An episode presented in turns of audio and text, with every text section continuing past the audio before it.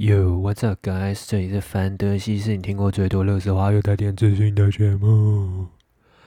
OK，我觉得这一周啊，我们来讨论一个东西好了。虽然它听起来有点 boring，但我觉得身为各位女性同胞或是男性友人们都应该听听的东西，就是你们很常看节目，太多牛男生在上面装逼，就讨论嗯。景气讨论货币，讨论台币升贬值啊，台湾经济产业等等。我觉得他们把这件事搞得太复杂。那我今天就给大家一些我的想法，它可能会让你觉得说，哦，其实这东西好像没有那么难。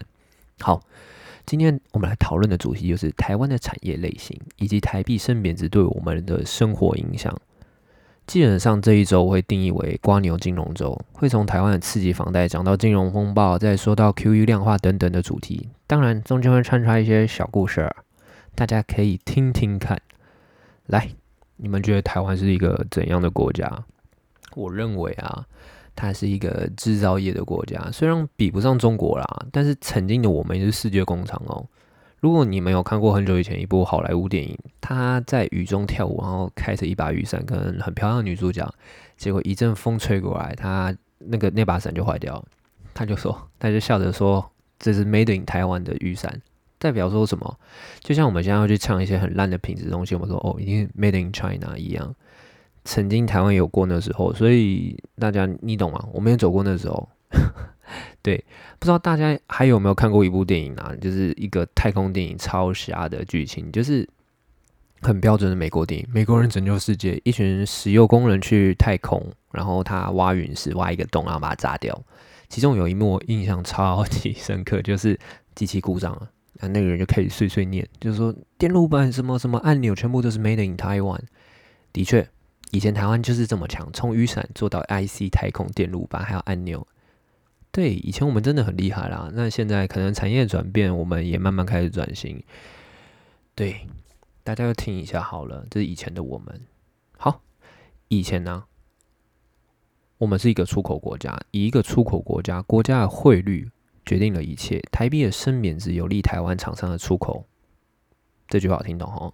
升值有利进口，然后贬值有利出口，大家 OK 哈？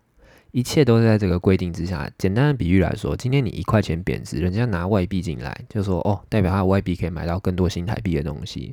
今天台币升值，你拿一块钱去外币去外国买东西，可以买到人家更多的东西。相反的概念，因为台湾二十几年前的产业很发达，特别是制造业，出口商品到全世界。那因为其实美元跟黄金脱钩以后，就是以美元本位主义，那时候台币。四十块可以换一个美金，所以超级有利出口这件事。所以美国人又不爽啦，以老美的帝国主义开始提莫几差的时候，他就通过一个法案，叫三零一法案。对，就是最近他跟中国二零一八年开打的贸易战，也是用这个法案。他就是强迫米平他的贸易逆差问题，也间接导致台湾升值无法顺利出口。就台币看汇兑已经变成说，可能掉到三十块，那。会变成一个问题啊！打个比方好了，对等美金已经没办法买到便宜的台湾商品。台湾的电视假如要九十九美金好了，美国制造的电视要一百美金，你会买哪一个？就像是哦，台湾国产车只要六十万，然后德国车也只要六十万，你会买哪一台？妈的，当然买自己国家的啊！没有说谎，我会买德国车。简单比喻就是，人家不愿意花钱去买台湾制的商品啊，因为毕竟价格已经差不多了。我们来讲一下三零一条款是什么好了，因为它其实跟最近美洲贸易战就是这个话题的延伸，就是美国政府为了平衡贸易出口的顺逆差，透过美国国会立法，然后授权给美国总统的保护措施，这个目的是在保护国内的产业，避免遭到国外竞争压力的影响。其中的方法就是设定高关税啊、限定配额啊、减少进口等等的经济政策。那其实最早见是一九六二年啊，之后一九七四年又推出一个新的，就是所谓的三零一法案。随着美国的出口贸易制增加，而且国内的保护主义抬头，所以美国国会一九八八年又开始修法，又提出另一个法案，就是在三零一的条款法案发展出后智慧财产权，就是说哦。华为就是一个例子啊，简单来说就是这样，它是针对国家，不是针对特定产品，包含所有不公平的贸易障碍。超级三零一条款又出现了，就是 又必须得讲抖音，华为或是一些五 G 的通讯都会被陷入这里面，所以代表说，哎，你被列为可能说你有影响到我们国家产业，美国政府可以直接去限定它，然后跟它进行谈判，减少出口，限制价格。如果没有达成共识，他就把你的关税提得超高，作为报复性惩罚，或是更流氓说，你抖音卖给我。对，美国就是这么的坏。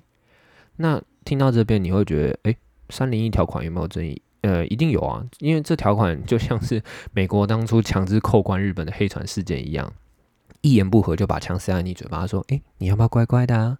三零一条款大概就这种感觉，因为美国的精神是什么？就是帝国利益至上，什么意思？就是谁都不能侵犯我们美国的利益，但是我要吃死你。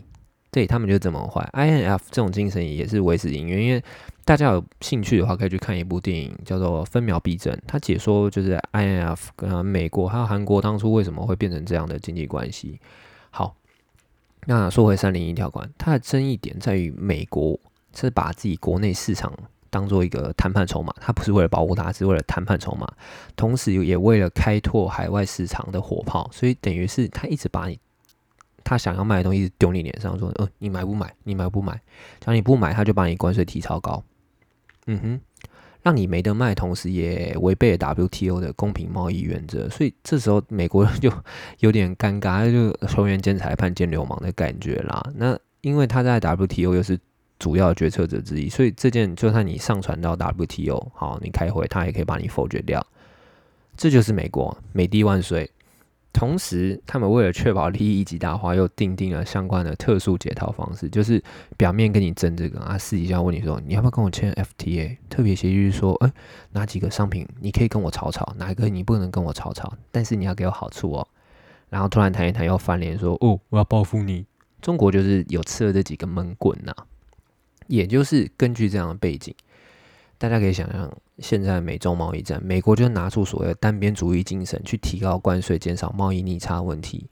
你觉得他们真 care 人权这件事吗？没有，他们只在乎他们的玉米一年有几百万吨的卖进中国，它的晶片技术会被窃取，它的独特性会被中国取代。第一强国，我们还是得留在美国哦。所以一切的筹码都是建立在美国的利益至上。主义来说，我们来说回汇率的东西好了。汇率对股市的影响是什么？一派人是认为台股的上涨或是一个股票指数的上涨是代表国外资金流入市场，然后造成台币升值、台币贬值，这样会去影响到。那说到这个台币贬值会让出口产业的股票上涨，那这块其实很深啊，我们就不要讲的太多。最近新闻常常报道说杨金龙防线，但真的有这个防线吗？坦白说，杨金龙房杨金龙先生他只是现任的央行总裁。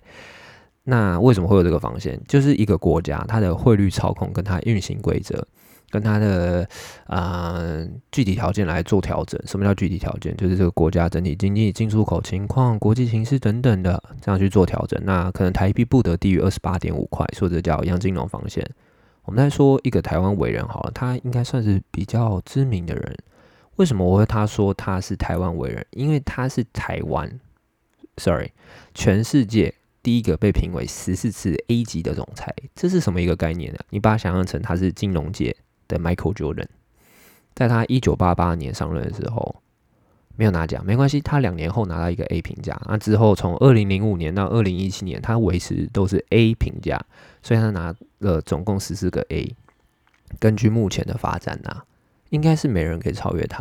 这个人就叫彭淮南先生。对，那说回彭淮南，他当初也设一个方向啊，就是台币对美国汇率控制在二十八点五块，去维持台湾的竞争力。那这个非常重要，因为它可以维持一个国家的呃物价稳定等等的。这点是要透过超大量的金融操作跟国际情势评估才能做到的。所以说说他的贡献好了，他究竟对台湾有什么贡献？简单来说，他上任以后，我们的 GDP 整整翻了一倍，台湾的经济规模也成长了一倍，那物价也让它呈现相对稳定，不会有过激波动。那这点真的蛮重要，我觉得很厉害。还有维持汇率啦，维持汇率，毕竟像我讲的开头说的，台湾还是一个出口为竞争的国家，他帮国库赚了蛮多钱啊，大概四兆。四兆是什么概念？嗯，别问我什么概念，因为我也不知道。假如我是道，我这边就不会跟你讲这些乐色话了。